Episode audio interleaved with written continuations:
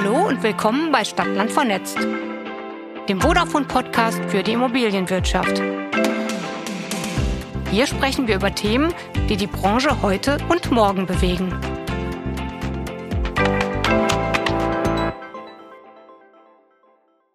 Viele der drängenden Themen unserer Zeit betreffen die Immobilienwirtschaft. Anhaltende Wohnungsknappheit, steigende Mieten, Klimaschutz und Energieeffizienz. Auf der einen Seite soll durch Neubau neuer Wohnraum geschaffen werden. Auf der anderen Seite gibt es aber auch viele Bestandsbauten in Deutschland, die entweder leer stehen oder unter anderem aufgrund ihrer schlechten Energiebilanz dringend saniert werden müssen. In Summe eine echte Mammutaufgabe, die die Immobilienwirtschaft in den kommenden Jahren lösen muss. Mein Name ist Christian Heinkle und gemeinsam mit unserem heutigen Gast möchte ich folgenden Fragen auf den Grund gehen.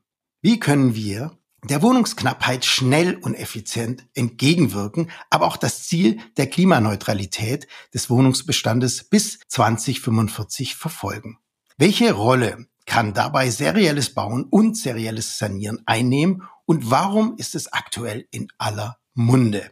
Erörtern möchte ich diesen Fragenkomplex heute mit Frau Ingeborg Esser vom GDW, dem Bundesverband Deutscher Wohnungs- und Immobilienunternehmen e.V. Guten Tag, Frau Esser, und herzlich willkommen bei Stadt, Land vernetzt. Ja, guten Tag und ich freue mich, dass ich heute dabei sein darf. Wir freuen uns, dass Sie heute dabei sind.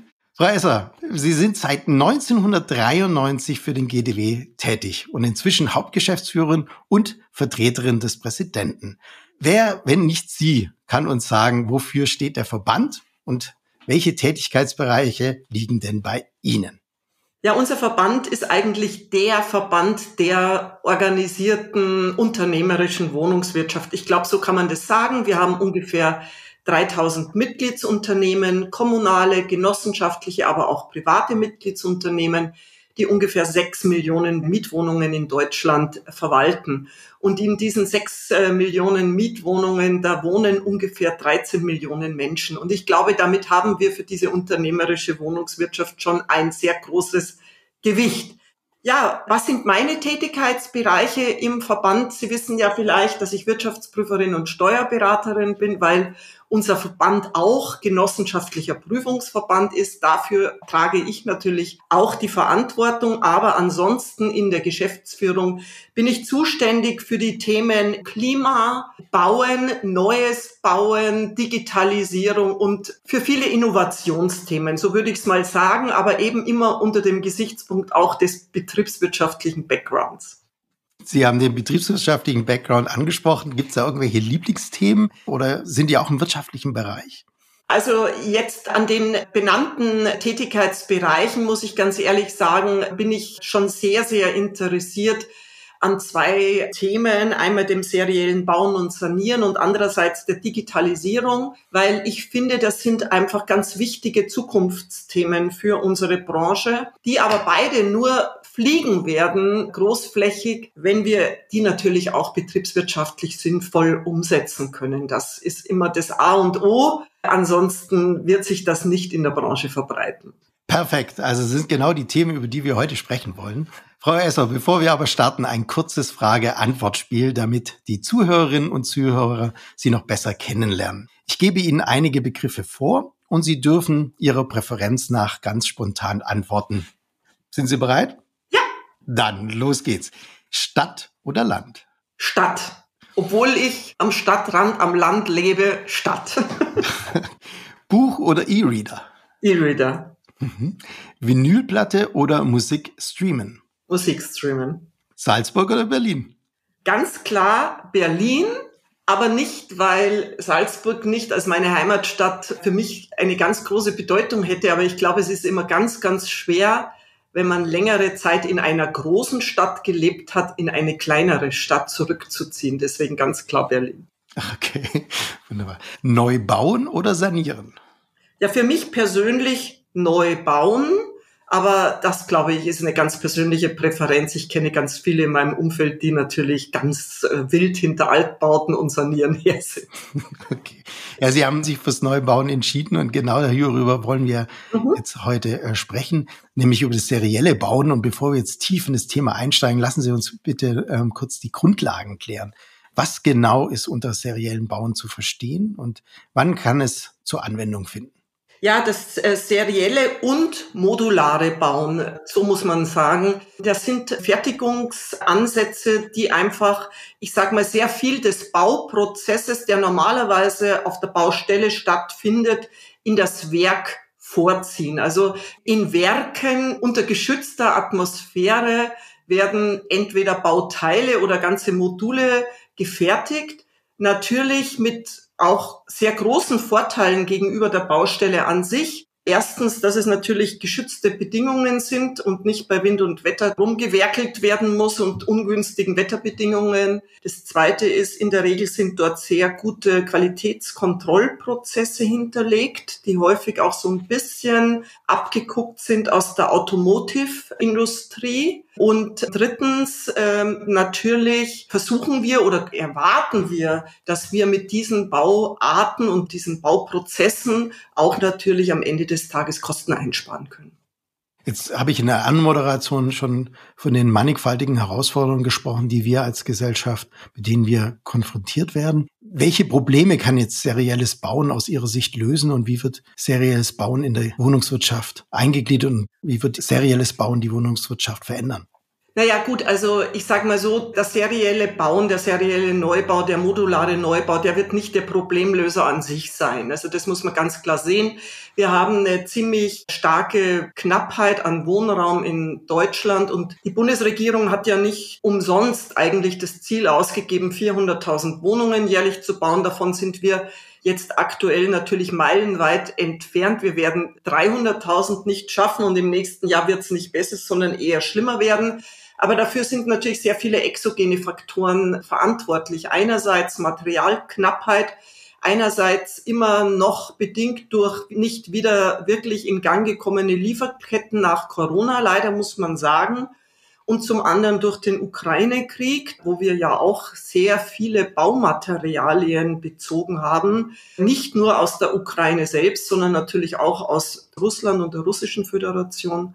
Und andererseits, was natürlich alles zu einer massiven Verteuerung äh, geführt hat und führt. Und andererseits sind natürlich die Finanzierungsbedingungen deutlich schlechter geworden in den letzten eineinhalb Jahren. Wir haben einen immensen Zinsanstieg. Das beides drückt natürlich unglaublich und ermöglicht es nicht mehr zu den ursprünglichen Kalkulationen jetzt Neubau zu betreiben. Gleichzeitig wurde die Förderung mehr oder minder eingestellt von Seiten des Bundesfördergebers. Und insoweit ist es normal, dass die Neubautätigkeit eingebrochen ist. Aber wir müssen natürlich weiterhin vor allem bezahlbar neu bauen. Und da spielt das serielle und modulare Bauen schon eine große Rolle, weil es in dieser Situation auch unter dem Gesichtspunkt Fachkräftemangel eben einen wichtigen Beitrag leisten kann. Es wird nie das konventionelle Bauen ersetzen können. Es gibt einfach Bauaufgaben, die nicht seriell oder modular lösbar sind und da ist das konventionelle Bauen nach wie vor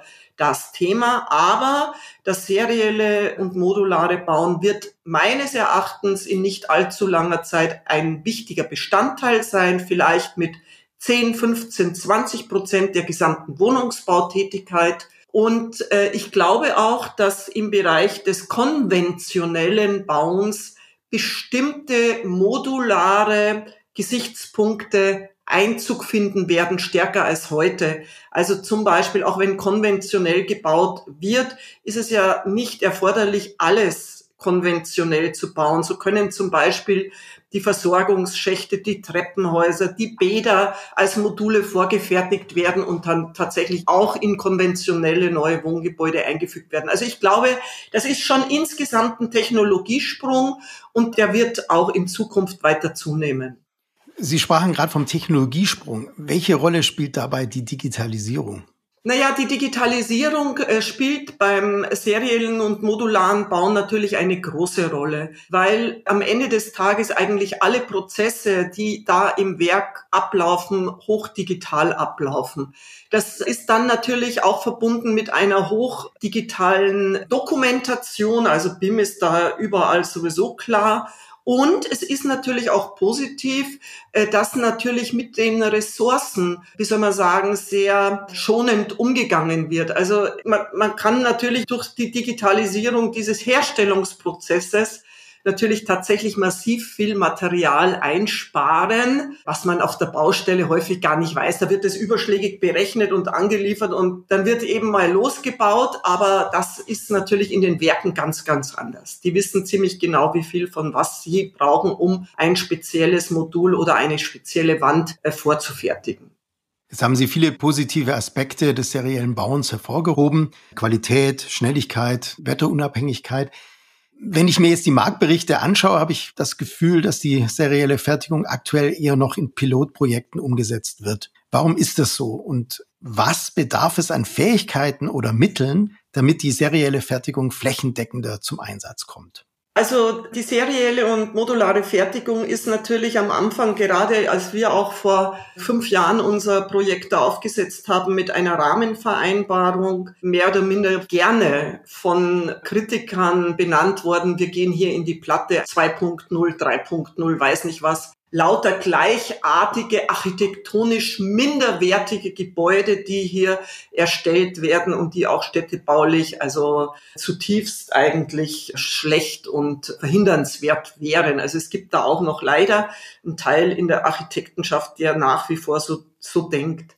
Wenn man sich aber die Realität dann anschaut, dann stellt man natürlich fest, erstens, dass hinter diesen Projekten oder diesen Lösungen, die sich dann auch bei uns beworben haben, in der Regel sehr, sehr hochwertige Architekturbüros und Architekten stehen, also denen ich persönlich mich nicht trauen würde vorzuwerfen, dass sie architektonisch minderwertige Gebäude erstellen. Also da war ja ein Axel Koschani, ein Professor Sobeck. Also ich meine, ich würde mich nicht trauen, diesen wirklich hochrangigen Architekten vorzuwerfen, dass sie minderwertige Architektur produzieren würden. Aber das wurde gerne so kolportiert und ähm, dann eben auch dieses gleichwertige und man muss auch sagen, bei unseren Mitgliedsunternehmen, es ist eben was Neues. Also man muss ja auch die eigenen Prozesse im Unternehmen entsprechend dem anpassen, was da dann ermöglicht wird. Und da tun sich einfach bestimmte Menschen schwerer als andere.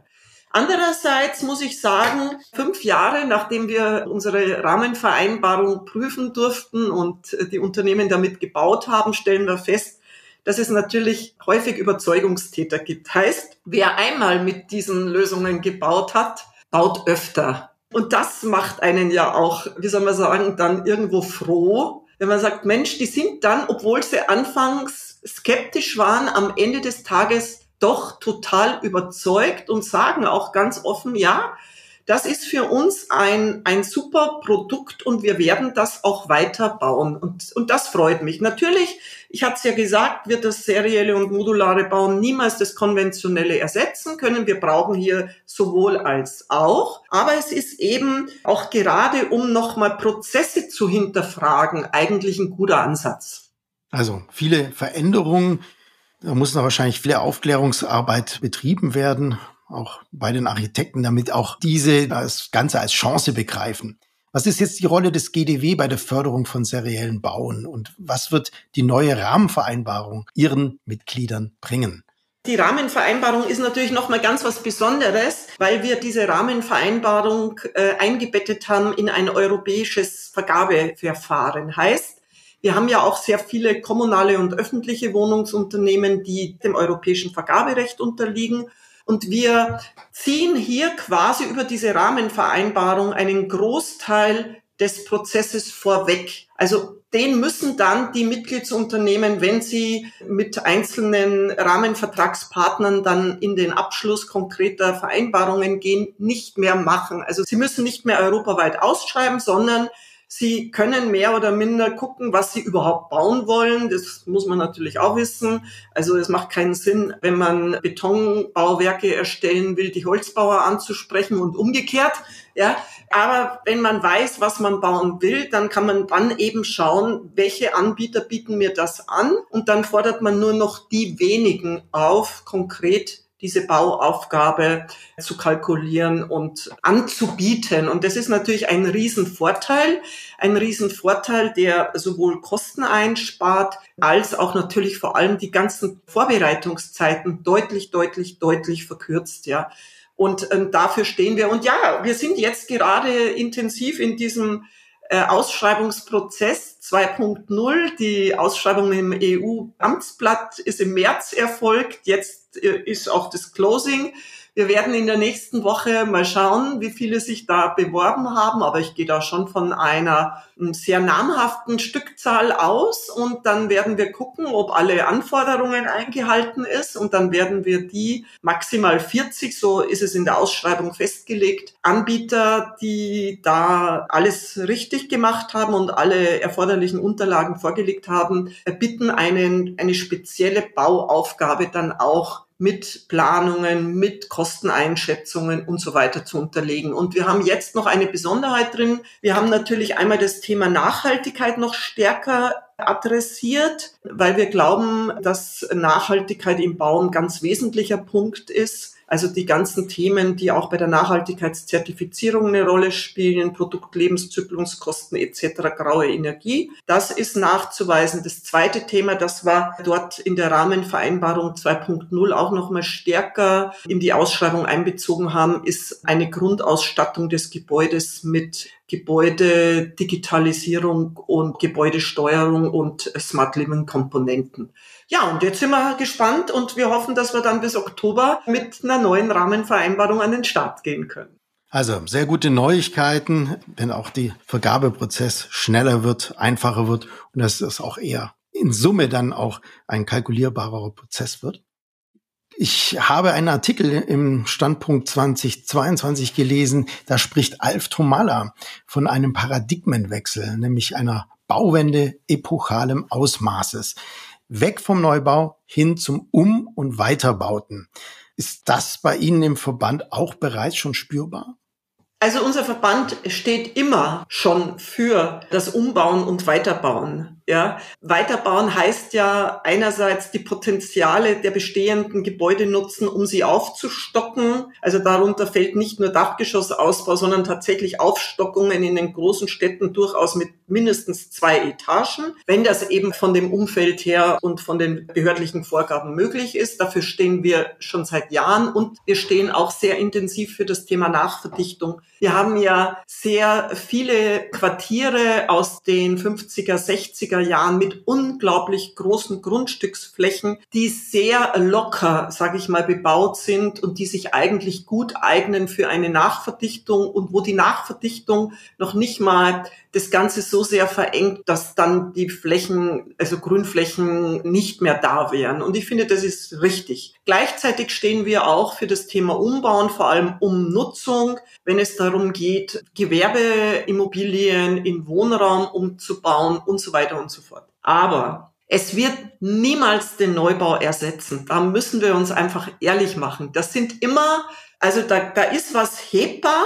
Also vielleicht sind da über diese Maßnahmen Aufstockung, Umbau, äh, Nachverdichtung, äh, Umnutzung vielleicht bis zu 50.000 Wohnungen im Jahr neu schaffbar. Das wäre schon also eine echt hohe Messlatte.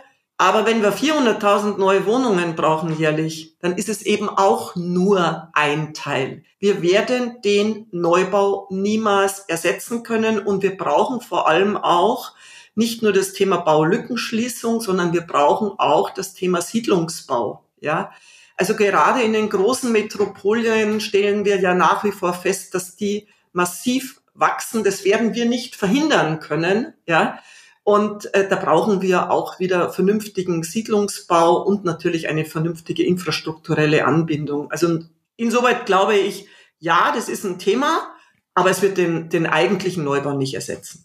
Jetzt haben wir Klimaziele. Und wenn wir jetzt bedenken, dass der Gebäudebestand äh, ein Drittel des CO2-Ausstoßes in Deutschland verantwortet, muss das Einsparpotenzial dementsprechend groß sein. Rund drei Viertel der 22 Millionen Gebäude in Deutschland müssen bis 2045 energetisch saniert werden. Welchen Teil kann das serielle Sanieren zur Erreichung der Klimaziele beitragen und wo sind aber auch hier die Grenzen?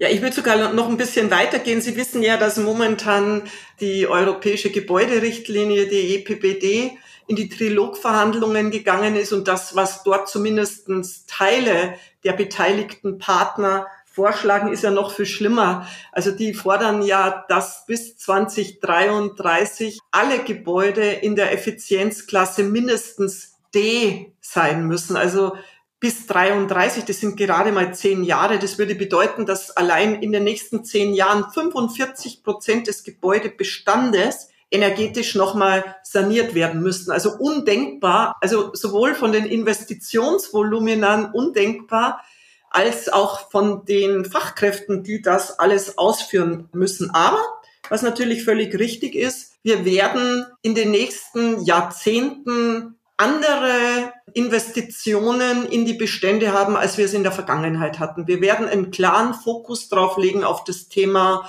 äh, CO2 Senkung in den Gebäuden. Und ein anderes Thema, das wir auch nicht aus den Augen verlieren dürfen, ist der altersgerechte Umbau weil wir haben einen so stark aufwachsenden Bedarf an altersgerechten Wohnungen, dass wir das einfach nicht ausblenden dürfen. Und ähm, beim Thema CO2-Reduktion in den Gebäuden, da müssen wir uns einfach so ein bisschen verabschieden, dass wir nur in der Hülle denken, mhm. sondern da müssen wir eben auch stärker in eine effiziente Gebäudesteuerung kommen. Also da mhm. bin ich tief von überzeugt. Und an der Stelle muss ich sagen, da ist uns natürlich der Bereich Gewerbe- oder Hotelimmobilien weit voraus, weil in Gewerbe- und Hotelimmobilien ist das Thema Gebäudesteuerung immer schon verortet oder seit vielen Jahrzehnten verortet. Im Bereich der Wohnimmobilien nicht, weil man das immer mit Kostengesichtspunkten auch gerechtfertigt hat, also Kosten-Nutzen-Verhältnis. Aber in dem Maße, wo jetzt natürlich einerseits die äh, Heizkosten so massiv gestiegen sind gegenüber dem Vorkriegsniveau und auch wahrscheinlich nie mehr fallen werden, lohnt sich das natürlich. Und gerade auch unter dem Gesichtspunkt der CO2-Einsparung sind das natürlich low-hanging fruits und die müssen einfach gehoben werden. Und was können wir da von der Hotellerie lernen? Naja, also wir können auf jeden Fall lernen, dass zum Beispiel wir also eine ganz klare Möglichkeit des Einjustierens der einzelnen Räume haben müssen. Wir müssen stärker in Temperaturen denken. Wir müssen in einen auch digital überwachten regelmäßigen hydraulischen Abgleich, so dass die Systeme vernünftig laufen mit vernünftigen Vorlauftemperaturen, wir müssen an Nachtabsenkung denken und, und, und, und, und. Also das alles, was eigentlich in einer vernünftigen Gebäudesteuerung, Heizungssteuerung, Lüftungssteuerung enthalten ist, das müssen wir einfach auch heben. Und da an der Stelle stellen wir jetzt natürlich fest, dass auch viele neue Lösungsanbieter kommen, auch aus der Start-up-PropTech-Szene, die mit sehr intelligenten, günstigen Lösungen eben uns das ermöglichen. Und da wünsche ich mir auch von meinen Mitgliedsunternehmen, dass man das nicht nur so als, ach, na ja, das kann man mal machen, aber das muss man nicht machen, abtut, sondern das muss ganz vorne bei den Investitionsentscheidungen stehen, weil das kostet, wie gesagt, nicht viel und bringt sehr viel. Dann lassen Sie uns doch mal ein bisschen Werbung dafür machen. Ich habe auf Ihrer Webseite gesehen, dass von 1 Euro Wovi-Miete 30 Cent für Instandhaltung draufgehen und 12 Cent für die Verwaltung. Welche Möglichkeiten für Einsparungen hat die Wovi, also Ihre Mitgliedsunternehmen, hier Ihrer Meinung nach durch die Digitalisierung? Ja, also ich glaube, durch die Digitalisierung der eigentlichen Prozesse in den Wohnungsunternehmen, da ist schon noch ganz schön was zu heben. Äh, gerade im, im Kernprozess der Vermietung stellen wir fest, dass da ja zunehmend auch die Prozesse digitalisiert werden und dass sie dadurch natürlich einerseits leaner, also schlanker werden und andererseits aber auch professioneller und für die Kunden oder die potenziellen Kunden auch besser nachvollziehbar. Aber Sie haben ja schon gesagt, von dem 1 Euro Mieters sind es eben 12 Cent, die auf die Verwaltung entfallen. Auch wenn wir da, ich sage mal, ein bisschen was einsparen, dann wird es nicht der Hebel werden, ja. Die eigentlichen Hebel sind schon an anderer Stelle, sicherlich im Bereich Instandhaltung, aber auch natürlich jetzt, die Zinsen machen ja auch nochmal einen erheblichen Teil der Miete aus. Und das ist natürlich nur die Grundmiete. Wir müssen eigentlich auch darüber reden, dass natürlich diese Klimainvestitionen, die wir hier in den Beständen in den nächsten Jahrzehnten durchführen müssen, auch teilweise von den Mieterinnen und Mietern getragen werden müssen. Da macht sich ja die Politik immer gerne einen schlanken Fuß und sagt, na ja, also auch jetzt der, im Zusammenhang mit der Diskussion des Gebäudeenergiegesetzes, na ja, also die Mieter werden nicht belastet mit dem Heizungsaustausch. Ich frage mich immer, aber wer soll denn dann den bezahlen? Ja. Und äh, ja, jetzt kann man sagen, es gibt auch Förderung, ja, aber am Ende des Tages ist nach Förderung immer noch ein Investitionsanteil übrig. Und da werden sicherlich die Vermieter und Eigentümer einen ganz dicken Patzen zahlen müssen, aber es wird auch eine Refinanzierung über die Mieten erforderlich sein. Und wer das nicht bejaht, der ist also meines Erachtens nicht ehrlich. Dann lassen Sie uns doch genau mal hier einsteigen und in dem Zusammenhang über die technologieneutrale Gebäudedigitalisierung sprechen. Wer hat denn wirklich was davon? Also ich glaube, alle haben was davon. Also einerseits ist es natürlich immer wichtig, also im Betrieb ressourcenschonend umzugehen. Und wenn das so abläuft, dass der Mieter möglichst wenig davon mitbekommt, dann ist es natürlich eigentlich perfekt. Auf der anderen Seite ist das Thema Aktorik und Sensorik natürlich auch ein Thema, dass es den Menschen, den älteren Menschen ermöglicht, vielleicht länger in ihren Beständen, in ihrer Wohnung auch zu verbleiben. Also da sind ja mittlerweile sehr tolle Möglichkeiten gegeben, sehr günstige Möglichkeiten, zum Beispiel über die, die Nichtbetätigung einer Toilettenspülung oder das Nicht-Anschmeißen einer Kaffeemaschine festzustellen, ob der Mensch, der dort vor Ort äh, wohnt, überhaupt noch fit ist. Ja, nein. Das sind natürlich klar sehr sensible Daten.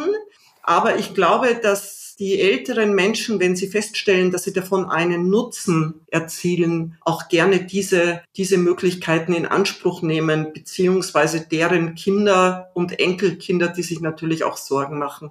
Also ich glaube, diese Themen, auch dann das Thema Sicherheit, Türzugang etc., das sind ganz wesentliche Themen. Und meines Erachtens, also ich bin da wahrscheinlich immer so ein bisschen äh, positiv eingestellt. Also ich spreche ja immer gerne davon, dass wir in 10, 15 Jahren vielleicht auch nicht nur autonomes Fahren kennen bei den Autos, sondern auch autonome, sich selbst aussteuernde Gebäude haben werden. Und äh, ich glaube, so utopisch ist diese Überlegung gar nicht. Ein schöner Ausblick, den wir haben. Also es sollte nicht nur die Hülle Energieeffizienz sein, sondern genau. das ganze Gebäude und gerade durch, was Sie angesprochen haben, durchs Messen und das Monitoren, ja, ist der große Vorteil für den Mieter, dass es eine Transparenz dort gibt, aber auch gleichzeitig natürlich, dass er nicht gestört wird, weil der Aufzug kaputt ist, sondern weil der Aufzug schon selber gemeldet hat, dass da wahrscheinlich bald was kaputt gehen wird, genau. etc. Das wäre natürlich perfekt. Ja. Aber vielleicht also noch ein anderes Beispiel aus dem seriellen Sanieren, das ich gerne mal bringen möchte. Ähm, und zwar, dort ist es ja so, dass also das natürlich wesentlich komplexer ist als der serielle Neubau, weil jedes gebaute Gebäude, auch wenn die alle gleich aussehen von draußen, wenn es konventionell gebaut ist, eben doch ein bisschen unterschiedlich ist. Und da ist es zum Beispiel so, dass jetzt über also sehr intelligente Drohnen, die also diese Gebäude mehrfach abfliegen, Punktwolken erzeugt werden, die jede Wand mehr oder minder ganz individuell aufnehmen. Und ich habe das letztes Mal bei einem Mitgliedsunternehmen mal sehen können, dann geht diese Punktdatenwolke direkt an ein Werk, zum Beispiel in Litauen, das dann diese Fassadenvorsatzelemente dort fertigt. Also da geht keiner auf die Baustelle, Mist macht etc. und, und, und, sondern die Punktwolke geht direkt als Datengrundlage hier nach Litauen und dort wird mehr oder minder automatisiert von den Maschinen vor Ort diese Datenpunktwolke ausgelesen und dann fangen die dort die Holzelemente zum Schneiden an. Ja, das ist schon auch für den Bauprozess echt, ja, es ist ein Technologiesprung der einhergeht mit Veränderungsmanagement, ne? Change Management, weil ich meine, wenn ich 20, 30 Jahre im Baugewerbe bin und dann von solchen Anwendungsszenarien höre, ist es natürlich klar, dass ich ja, für mich neu ist und dass ich da vielleicht auch eher erstmal Restriktionen dagegen ähm, verspüre, weil es einfach unvorstellbar ist, was Sie da gerade ähm, geschildert haben. Lassen Sie noch mal ganz kurz auf die Nebenkosten eingehen. Ich meine, wir sind alle mit Preissteigerungen konfrontiert. Die Inflation soll ja wieder runtergehen, aber im Moment ist sie noch sehr hoch. Ähm, wie sehr spüren denn Ihre Mitglieder, dass, wenn die Nebenkosten steigen, das natürlich auch einen starken Einfluss auf die Mieteinnahmen haben wird in Zukunft, also auf die Kaltmiete? Also das war ja die, also die Challenge, sage ich mal, vor allem des letzten Jahres und natürlich auch diesen Jahres, die wir Gott sei Dank mit den äh, Gas- und Fernwärmepreisbremsen und der Strompreisbremse so ein bisschen abfedern konnten. Ich glaube, das waren ganz wichtige Maßnahmen, die vor allem natürlich die Mieterinnen und Mieter entlasten, die sich einfach überhaupt nicht leisten können. Also wir waren da letzten Jahres schon echt, also in großer, großer, großer Sorge, wie die Mieterinnen und Mieter damit umgehen können. Erstaunlicherweise aber haben die schon auch selber ein Gespür dafür, ja.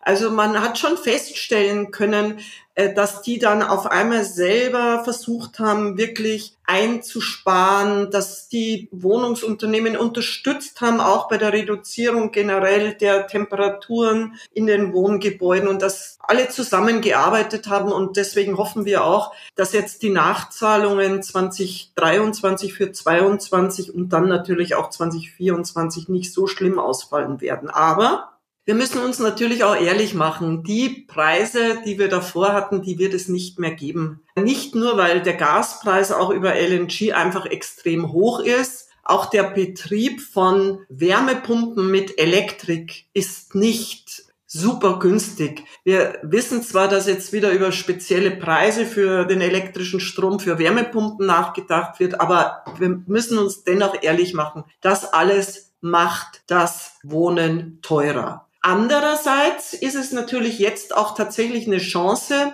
für Maßnahmen, die die Heizenergie deutlich senken. Weil wenn ich jetzt, ich sag mal, hier durch neue Heizungsanlagen vernünftige Steuerungstechnik erreichen kann, dass ich zum Beispiel den Heizenergieverbrauch um 25 Prozent drücke, und ich habe momentan Kosten, Heizkosten, sage ich mal, von vier Euro, dann macht das einen ganzen Euro aus. Das, das macht sie bemerkbar. Wenn ich vorher Heizkosten hatte von ein Euro, da hat jeder gesagt, na ja, das bringt ja nichts. Ja, also ich glaube, an der Stelle werden wir in den nächsten Jahren doch deutliche Investitionen sehen, die dann auch von den Mieterinnen und Mietern natürlich positiv gesehen werden. Das glaube ich schon. Aber die Miete wird dadurch natürlich nicht weniger werden. Also das muss man einfach sehen. Die Gebäudedigitalisierung hilft also bei der Senkung der Nebenkosten. Definitiv. Das kann ich aus ja. eigenen Erfahrungen berichten. Wie lässt sich jetzt genau die Gebäudedigitalisierung beim seriellen Sanieren oder seriellen Bauen integrieren? Naja, also ich sag mal so, wir haben ja so ein bisschen die Themen schon angesprochen der Gebäudedigitalisierung. Also beim seriellen Neubau sind natürlich mehr oder minder digitale Zwillinge eigentlich vorliegend und sie können damit natürlich ihren gesamten Prozess, der danach in der Bewirtschaftung erfolgt, also deutlich, ja, wie soll man sagen, professionalisieren, so würde ich sagen.